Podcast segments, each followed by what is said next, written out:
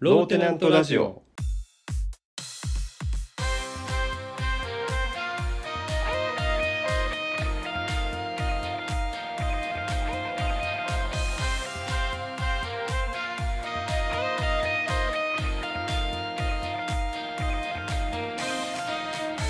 さあ始まりましたローテナントラジオブンブサノピーノです、ミツバチです。えー、今回ははい。あのこれを言うつもりなかったんだけど、はいはい。あうんの親知らずを抜いてきたのねうんうんうん。あ、そうなんだ。この番組でもさ何回も歯医者トークをしてきてさああ、そうだね。何回かしてるね。でもうこれ以上しなくていいだろうって僕は思ってるんだけどあはのいはい。こんなにも話しづらい な となるともう言うしかないと思って、なるほどね。うん、もうめちゃくちゃ話しづらい今 はいはい。痛くはないんですか。うんえーと痛いですよもう痛くて喋りづらいでもローテナントラジオは更新します、はえー皆様、えーハッシュタグ頑張れローテナントラジオ」で応援してくだ さいいつかのねい。 はい。まああの前にも言ってるけどさ僕は基本歯医者怖くなくてさうんうんいつまちは怖い派って言ってたわうけん。ね、あ怖い派。そう、嫌 い。で僕もさ全然親知らずがありますでえっ、と早いうち年齢が若いうちに取った方がいいですよまあつまり回復が早いからねはいはいはい。そうやって言われてたからじゃあまあ、えー、と今あるの邪魔だし取っちゃいましょうみたいな気持ちでいたのうんうんうん。で日にち決まった後になって周りが「え痛いよ」とか「怖いよ」とかすごい言ってくるわ けそういう情報がなあんそうか急に集まってきて「へええ。そうなの?」みたいな感じでうん。でも僕今日当日迎えるまでうん。えっ、となんともまあよしじゃあ今日は歯医者の日ですぐらいの気持ちでいたわけようんうん。で歯医者入ってさえっ、とレントゲン取るわけね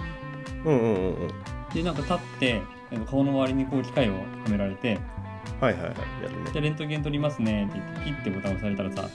うん。 「エリーゼのために」が流れてさへえ そう。えー、それは経験したことないな。もうさあの笑っち ゃってさ、マジか。うん、そんな機械や機械に内蔵されてる音ってことだよねそれそうそうそうそうそう今撮ってますよの音がエリーゼのためになの ねへえもう面白くなっちゃってさ本当だから皆さんあのうん歯医者親知らず怖くないです、うんうんうんうえーんと笑っちゃいますうんそうそう前段階はねでまあえっ、と結構僕はなんか先生も苦労したみたいでちょっと大変だったらしいんだけど時間かかっちゃってうんうんまっすぐ入ってなかったんだね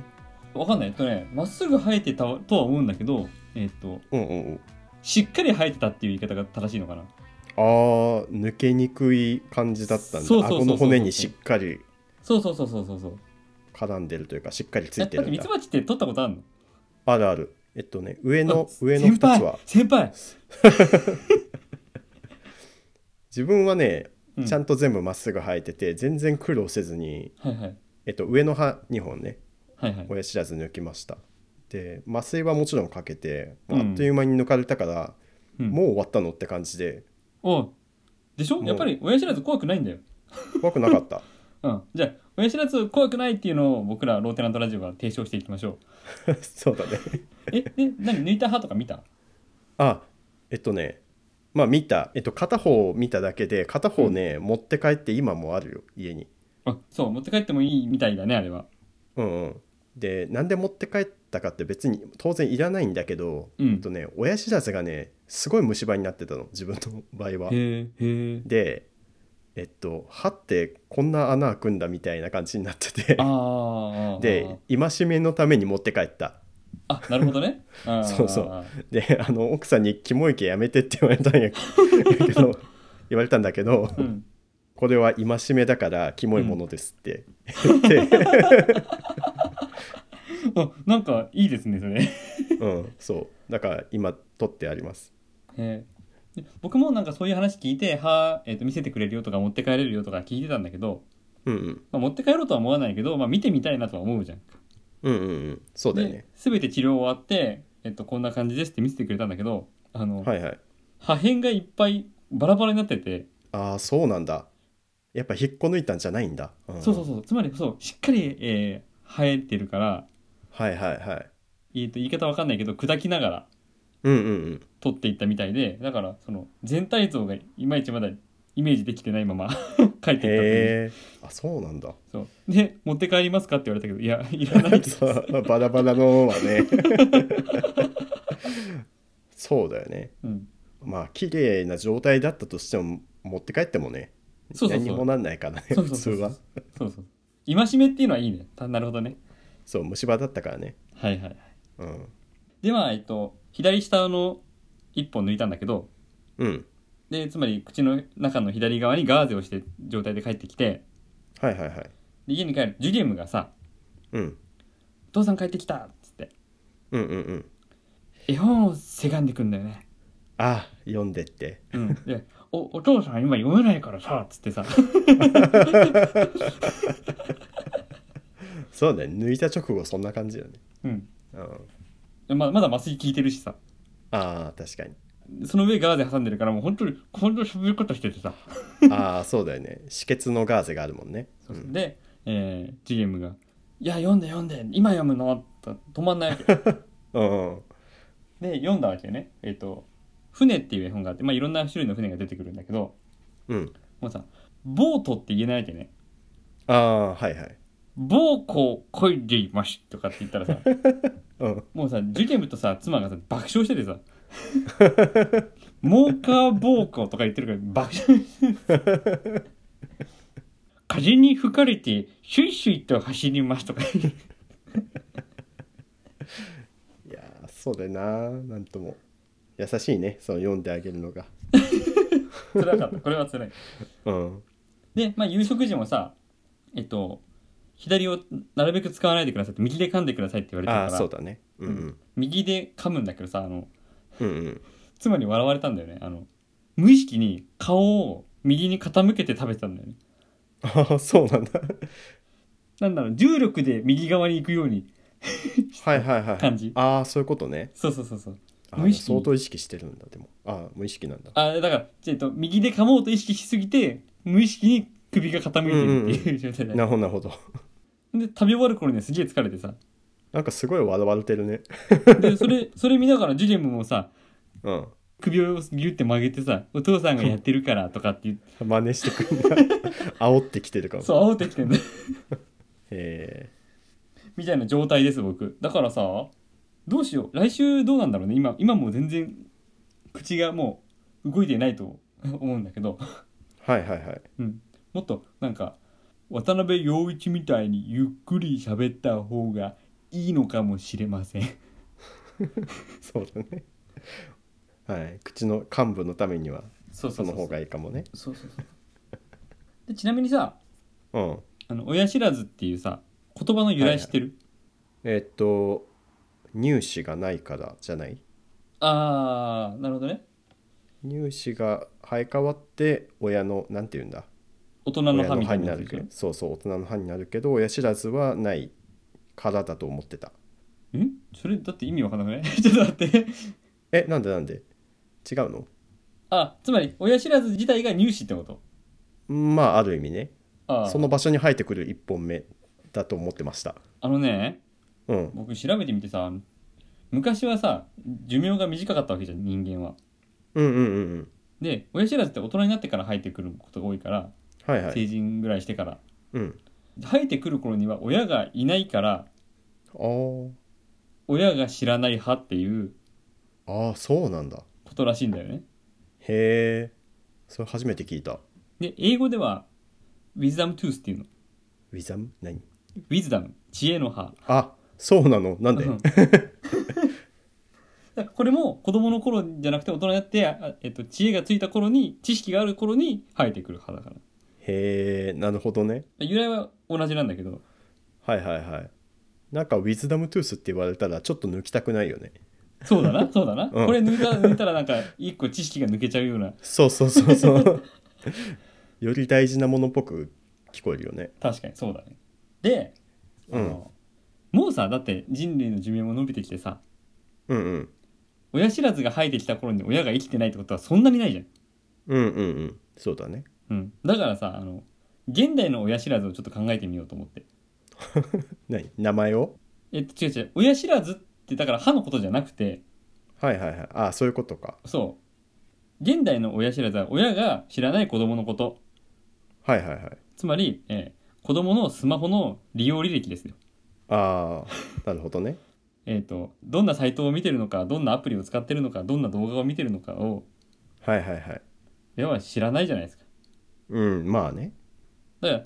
これ令和の親知らずはスマホです 子供のスマホの中身です、なるほどうん、確かにねこれいい提案だと僕は思うんですけどどうでしょう親知らずと言われたらスマホのことを指すとそうそうそう今後何見てるか分かんないよどんなうんエッチなサイトを見てるか分かんないし、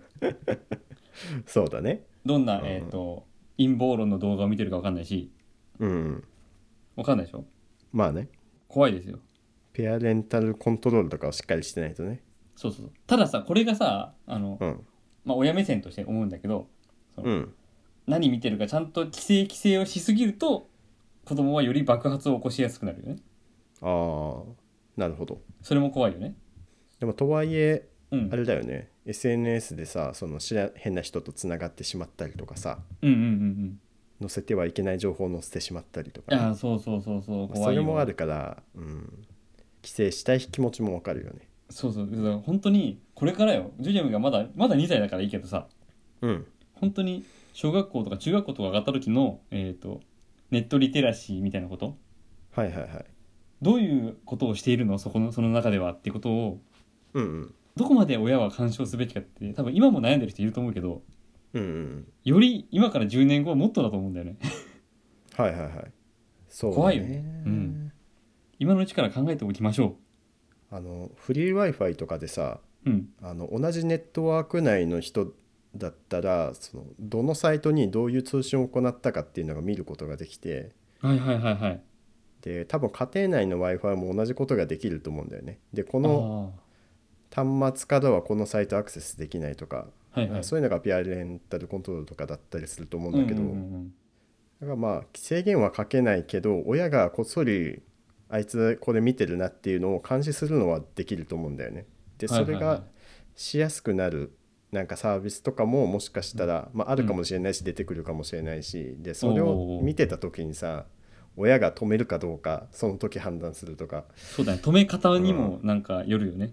そうだね最初から見れないっていうよりはなるほどあそうそうそうだそうそうそうそうまあ難しいなそれもだからさ子供が小学生の時どうする中学生だったらまあこれぐらいはとかあるよね段階うが、んうんうんそうだねいやー難しいですよ本当に難しくなってくるようんうんうんいやでそれこそつい最近 NHK の特集で見たんだけど、うんえっと、家族が陰謀論にはまっちゃって、はいはいえっと、会話が通じなくなったみたいな夫婦の話とか親子の話とかあったりとかするんだけどさ、そういうの見てて、えっとまあ、そのサイトとか動画とかでもそうだけどさあのなんなんとかの真実とか語るものって基本的に怪しいじ うゃんんうん確かに 世界の裏側の真実とかああ怪しい怪しさ満怪し載じゃんうん真実はいつも一つとか怪しすぎるじゃんコナンじゃんそれピーノさんの好きなコナンじゃんあそうな のあそうなんだいやコナン以外ってそれ聞かないけど ね真実を語るものは、えっと、とりあえず怪しいと思ってください皆さんうん気をつけましょ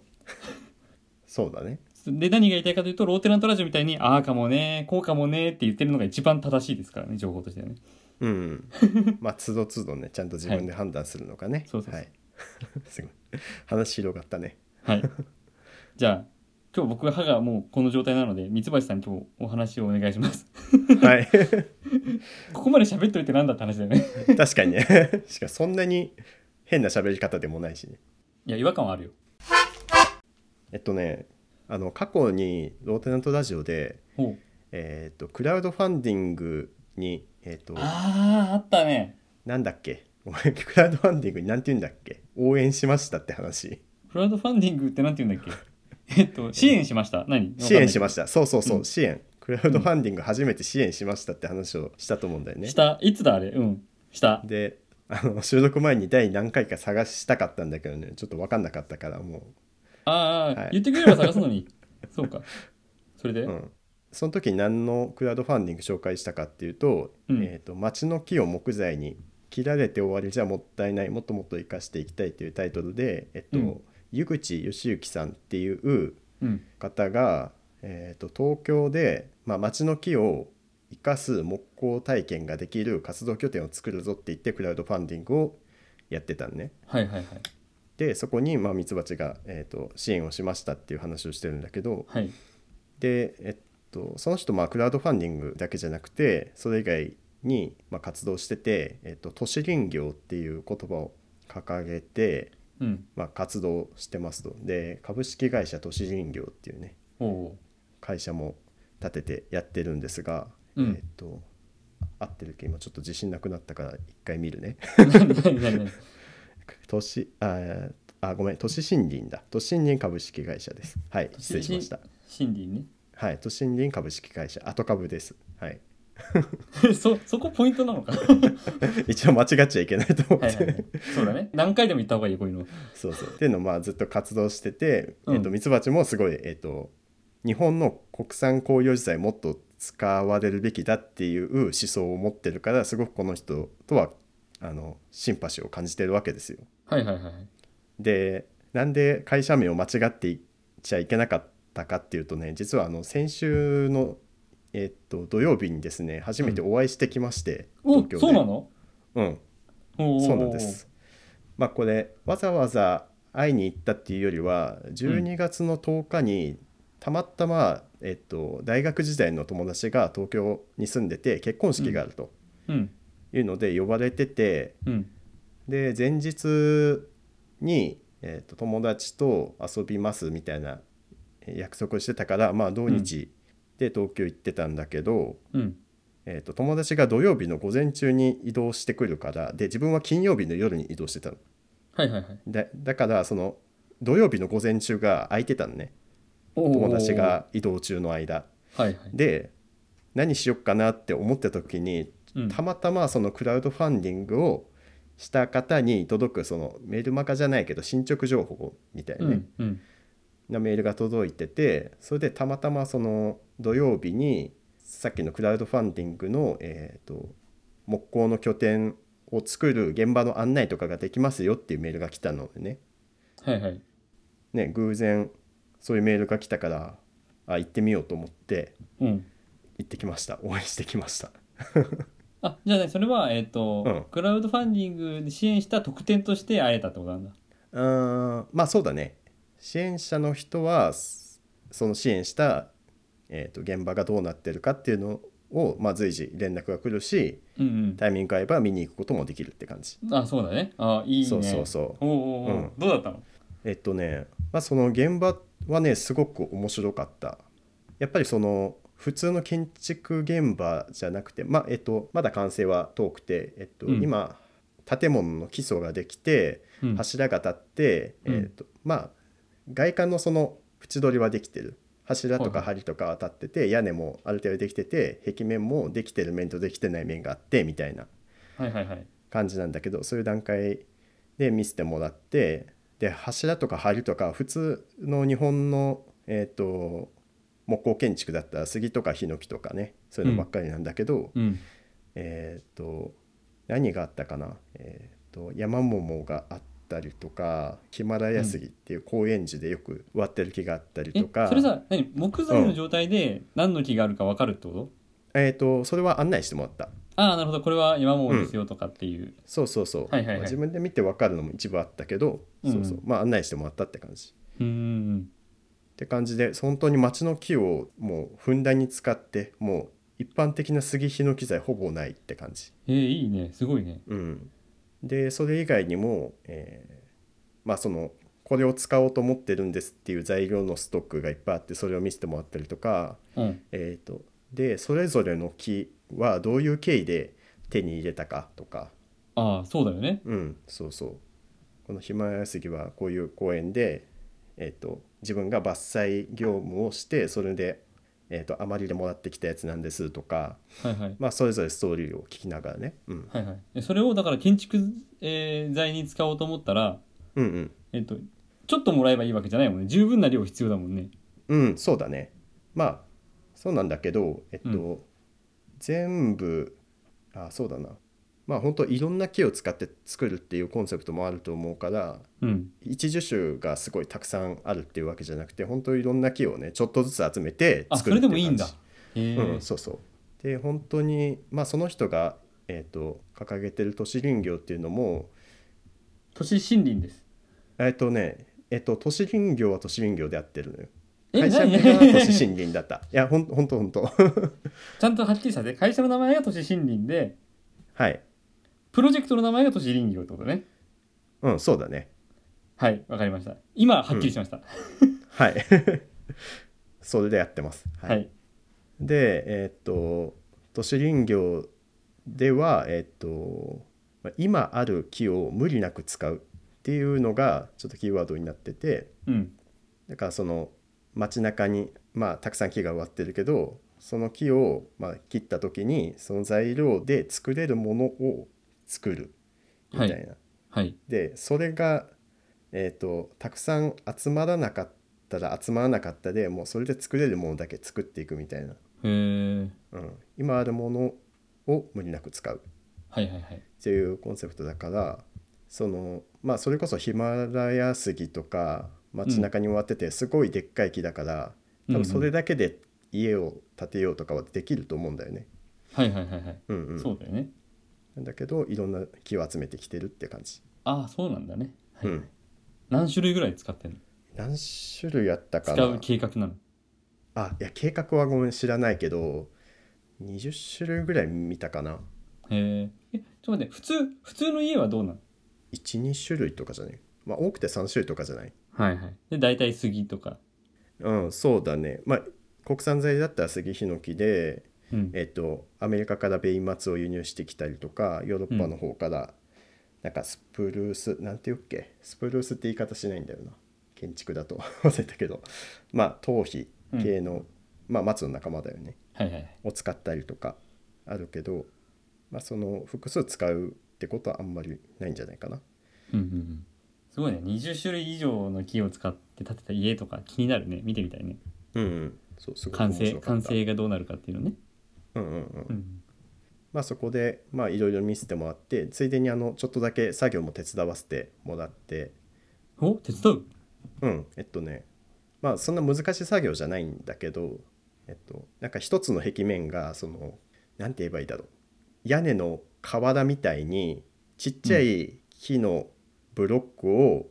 重ね合わせて一つ壁を作るっていうのが決まっててはいはい鱗みたいな感じだよね。ううんんうんうんうんでそれの重ね重ねねうんそうそうそう重ね重ねする でそれのちっちゃいブロックの角を落としていくとか なんかそういう簡単な作業ねああーはいはいはいで他にも、えっと、もう一人、まあ、支援者であの来てた人がいるからその人とちょっとおしゃべりしながらうんうん湯口さんにえやり方を教えてもらいながらちょっとやってみるっていう感じですごい、えっとね面白い体験だったしで、うん何よりねえっとえっとまあ湯口さんっていうのがもともと建築畑の人なんだけどうん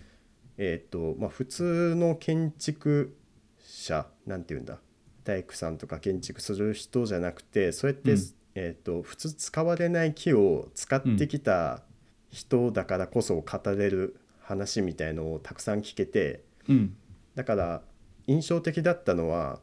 えっと例えばコナラっていう木材がその建物で使われてたんだけど、うんえー、と奈良の中にコナラと水ナラって大きくあって2つあって、はいはいはいはい水ナラがよく使われるんだけどコナラ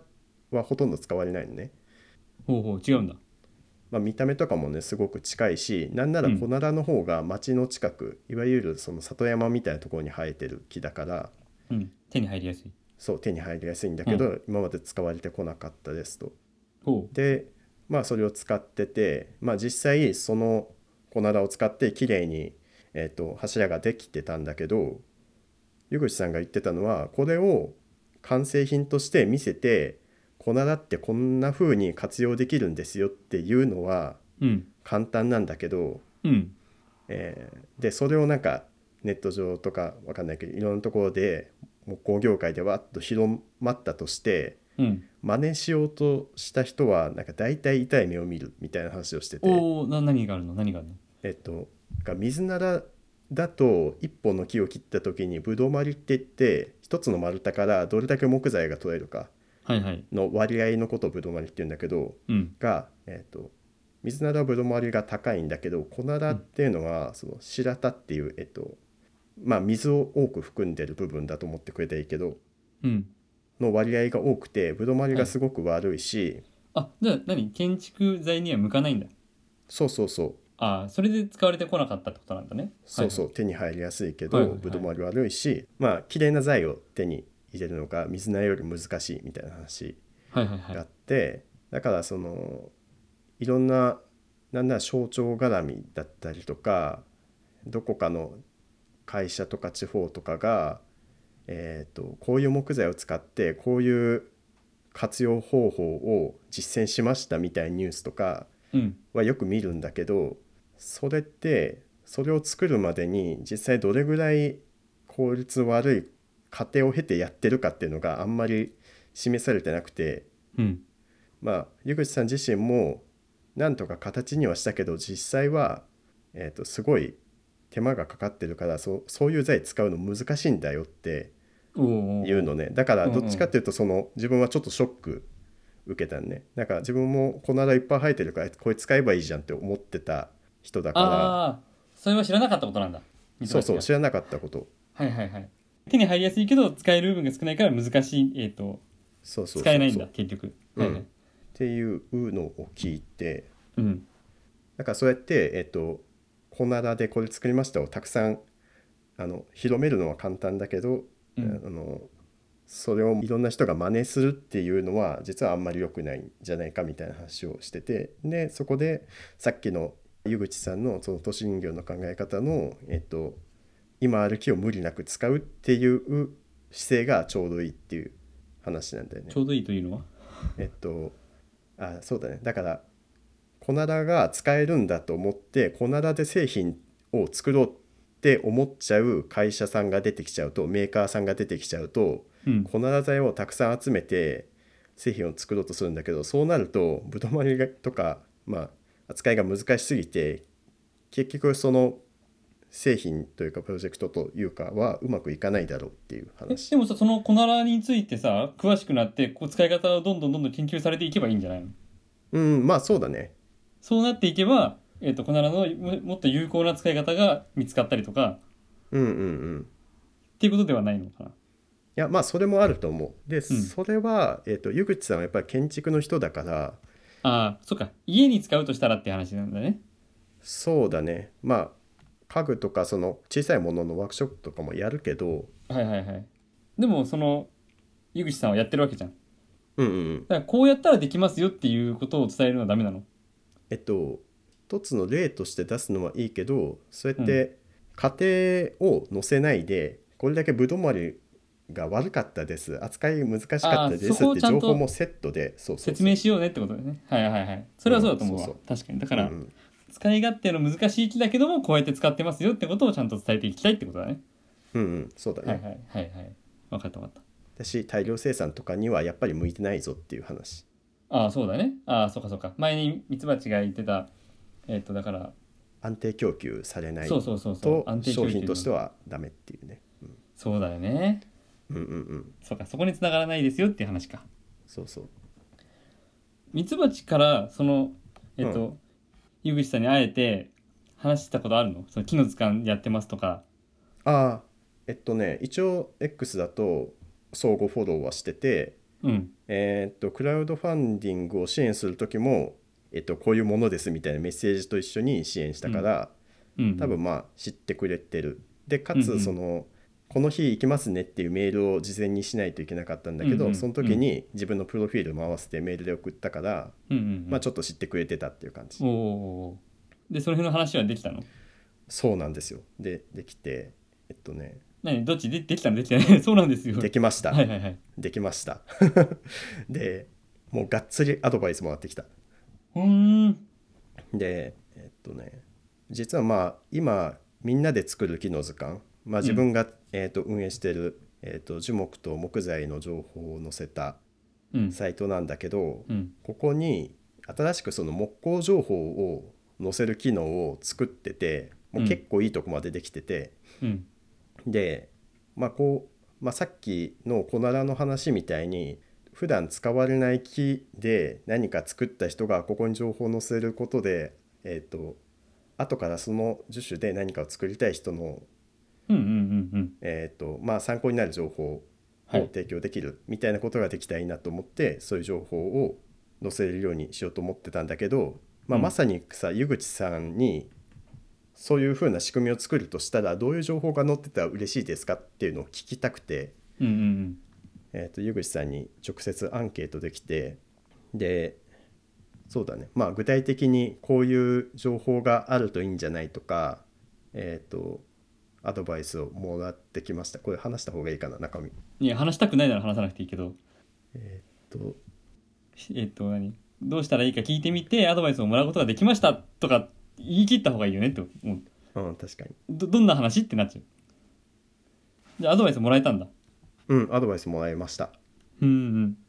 でえっとそのアドバイスをもとにまあやっぱ改善点がいっぱい見えてきたからおおいいねいいねそうそうその改善点をねしっかり盛り込んでまあ年始ぐらいかなには、うんその木工情報を扱う機能がリリースできるかなと思ってるのではいはいはいはいみんなで作る機能図鑑もはいおお楽うしみまに、たこれから変わっていくというねああ、うんいいねいいねはいはいそうだねで湯口さんがすごく気にしてたところはその、うんえー、と情報を載せる人とか見る人とか、まあうんいわゆるなんかそのペルソナの設定みたいなところだけどうんその全員が、まあ、いわゆるウィンウィンの関係というかね載せる人もメリットはあるし情報を見る人もメリットがあるしみたいなうん状況を作らないと、やっぱ独りよがりになっちゃうよみたいな言葉をいただいてうんで自分もそこはなんか課題というか大事なとこだなと思っててうんで今回その木工情報を載せるにあたって、えー、と載せる人にすごくメリットがある構造はいはいにしてて、うんえー、と T ポイント T ポイント T ポイント T ポイントはつかないえつかない びのっくりした、うん、T ポイントはつかないし楽天ポイントもつかないんだけど、 いわゆるそのただ木工に関する情報を載せるだけだったら載せる人にほとんどメリットないんだけどうもんう商品としてサイトに載せることができるでかつそのああ商品そうのかリンクとかも貼ることができるしおーそれを投稿してくれたら、えー、とサイトのトップに最近投稿された木工情報とかも、えー、と表示されるしさらに X とかで、えー、とみんなで作る機能図鑑のアカウントでうんフォロワーの人にこういう情報が投稿されましたよっていう宣伝になるっていう、うんうんうんうん、風に、えー、と作ってます。なのであの、はいはいもし木工される方でかつそのなんか商品持ってるような人は、うんうんえー、と新しい機能に商品登録してもらうことで、まあ、お金かからずに、えー、と自分の宣伝ができると。でさらおーにその後に続くその木を使って木工やりたい人はその情報がどんどん手に入るっていう感じで、そうだねはいうん、ああ設計し面白ていねはいはいはい見てます。でなんかそれを湯口さんにこういうのを考えてるんですって言ったら湯口さんも「ああそれはいいかもしれないね」って感じでうんうんあのうん褒めてお褒めの言葉をいただいてちょっと自信がついたところなんですが、はいはいそんな感じで考えてます。ああわはいわかった今のはミツバチの提案ねミツバチがこう思ってたってこと湯口さんに言ってもらった話だと今ずっと思って聞いてあた違う違う。えっと、わかったこれはミツバチの、はい、考えてたやつです。はいわかったはい。えーじゃあどんどんいいねよくなよくなっていくね金の図う鑑、ん、そうだね。じゃあえいいいいの終わってえっと、多分大丈夫。はいじゃあどんどん、えー、と三橋さんの木の図鑑、えーみんなで作る木の図鑑のサイトがどんどん良くなっていくようなのでみんなでちょっとずつ支えていきましょはい、お願うぜいしひます。ねはいぜひもまだ見たことない人もいると思うのでぜひ見てみてくださいはい、お願いします。でもっとこうした方がいいよとか、えー、ミツバチもっとこうしろよっていう意見がある人はメールを送ってください。はい。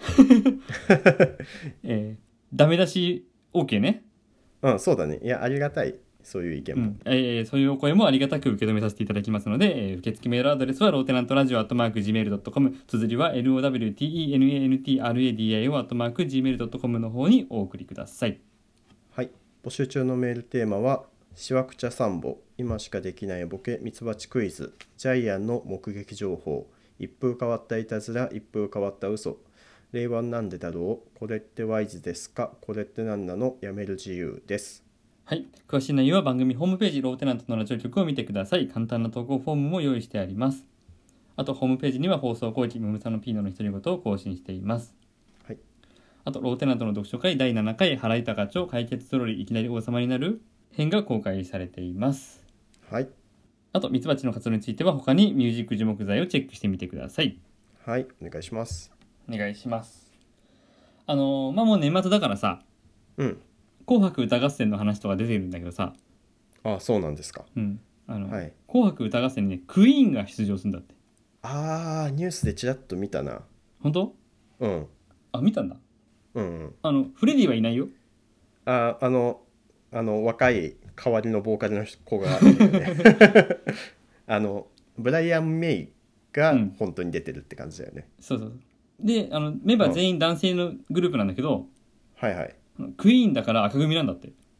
あクイーンだからねそうそうそうそうそう女性の赤組ねそうそうそうそうへえ面白それいいんだっていううんテナントネームケインさんからの一風変わった嘘ですマジであこれすっごいそれっ ぽいいや一風変わった嘘ですって言われたけど本当は本当なんじゃないのって思う、ああそうなるんじゃないかってことねそうそうはいはいはいクイーンは特別出演だからあの白組とか赤組とかに分けられない存在ですあそうなんだあそういうそうそうそう枠もあるんだそうそうそう特別枠です確かにななんかそうだよねクイーンを呼んでおきながらさ負けさせてしまったらさもうもうことだよねえことかなそうかなだってあの勝ち負けにそんなさプライドがかかってるもんこいやーなる人もいるんじとゃなないのマジでイギリスで暴動が起こる、そうそうそう 日本許せない クイーンが出たのに負けるなんて確かにねいやロンドンオリンピックのオープニングも飾ってるクリーンだかうらね、んうんそうだねそうだねなるほいどやーじゃあ特別枠は妥当な判断ですねはいえー、とというわけで親知らずを抜いたばかりのムムサノピーノがお送りしましはい た 来週どうなってるかねもうもっと喋れるとは思うんだけどまあ大丈夫でしょいや前回前々回でねううん僕あのここ最近のもの全部出し切ったのよあそう そう だから確今かねに相当準備してたねそう話すネタが全然ないので、えーとはいはいそういう意味でもネタをどんどん、えー皆さん送ってください。よはいろしくお願いします。はいお願いしますはい。というわけで、今週のローデランドラジオ、えー191回目の放送はここまでです。お相手はムムさんのピーノとミツバチでしたシェイク。シェイク